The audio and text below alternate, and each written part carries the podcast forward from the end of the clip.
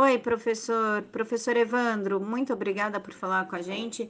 Já quero adiantar aqui para o pessoal que está ouvindo que a, as redes sociais do professor estão aqui na caixa de informações. E, professor, já vamos começar. Caso o presidente enfrente o STF e nomeie o Ramage, ele poderia sofrer o impeachment? Sim. Professor, a ordem do Alexandre de Moraes foi ilegal? No que ele se baseou para dar essa determinação? Sim, a ordem é ilegal e ele se baseou em coisas da cabeça dele, em tudo exceto na Constituição Federal. Mas, professor, o judiciário pode intervir dessa forma no executivo? Não. Então, nós podemos dizer que estamos vivendo em um governo paralelo, uma ditadura do STF? Sim, estamos vivendo um estado de exceção.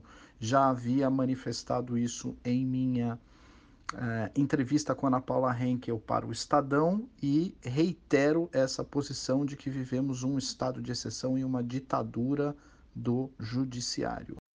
Professor, então por que não barram André Mendonça, mas barraram Ramage? Aí a gente tem que investigar de forma um pouco mais detida a razão pela qual um é querido e o outro é rejeitado.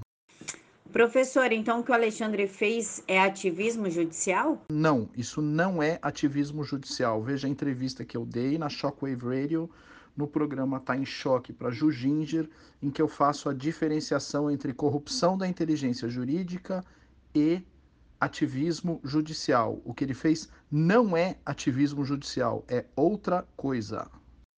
Pessoal, as redes sociais e o podcast da Shockwave que o professor menciona está tudo aqui na caixa de informações. Eu peço para vocês que cliquem para que a gente possa saber como agir em relação ao STF e entender mais um pouquinho do que está acontecendo. Mais uma vez, muito obrigada, professor Evandro.